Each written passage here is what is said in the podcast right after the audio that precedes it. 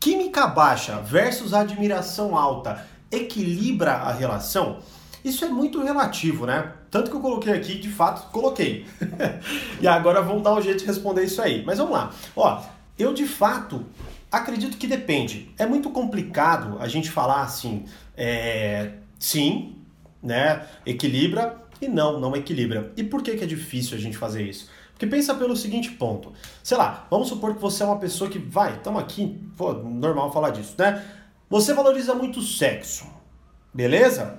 Logo, química baixa vai assim afetar e vai te desestimular muito, né?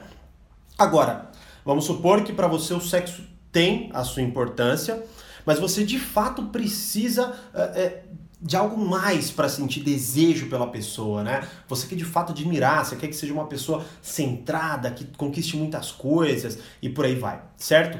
Logo, mais uma vez, a balança vai, né, pender para um outro lado. Então, assim, por isso que eu falo que depende. Então, o que eu vejo de análise, o que eu vejo é o que é mais importante para você numa relação. Essa é a primeira coisa. Se isso for satisfeito, aí há uma grande possibilidade de você começar a trabalhar melhor outros pontos que talvez não estejam uh, no nível do qual você de fato busca na sua vida, né?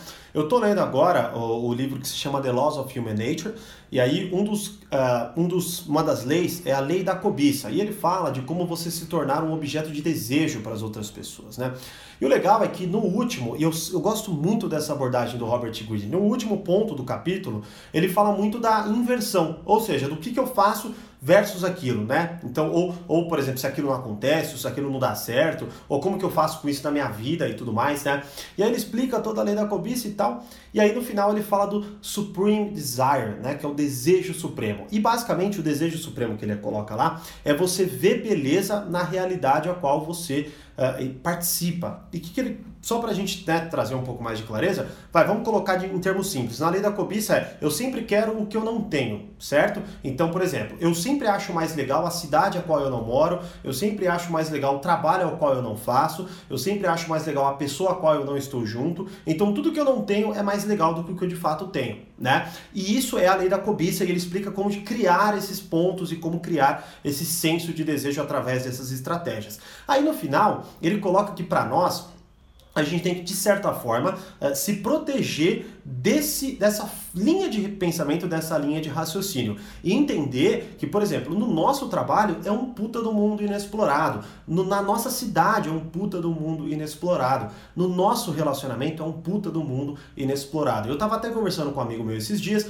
e ele falou: Nossa, cara, eu preciso muito viajar, porque eu preciso de novos ares e tudo mais, né? E aí a gente começou a bater esse papo, e aí, quando não, é, chegamos à, à conclusão de que a, ele, no caso dele, ele nem ia num lugar que é, sei lá, quilômetros da casa dele, né? Ou seja, a própria cidade dele era um mistério para ele. Então, por que você vai viajar para uma outra cidade que é um outro mistério? Sacou a ideia, né? Então, é claro que isso é muito relativo, mas só para entender o ponto de, de reflexão. Então, qual é o ponto aqui? Entenda o que é mais importante para você dentro do seu relacionamento. Entendeu isso? Trabalha as outras partes para que elas sejam complementares e de fato façam sentido você ficar junto com essa pessoa, sem ser química alta ou química baixa, admiração alta, sem ser essa, essa balança aí, né? Você vai tentando trabalhar e vai explorando isso. Porque muitas vezes a gente desiste fácil, ou por exemplo, a gente não vê beleza em explorar as coisas. A gente quer aquela, aquele modelo perfeito que vem na nossa cabeça, ao invés invés de explorar muitas das coisas que podem ser exploradas no trabalho, relacionamento, cidade ou qualquer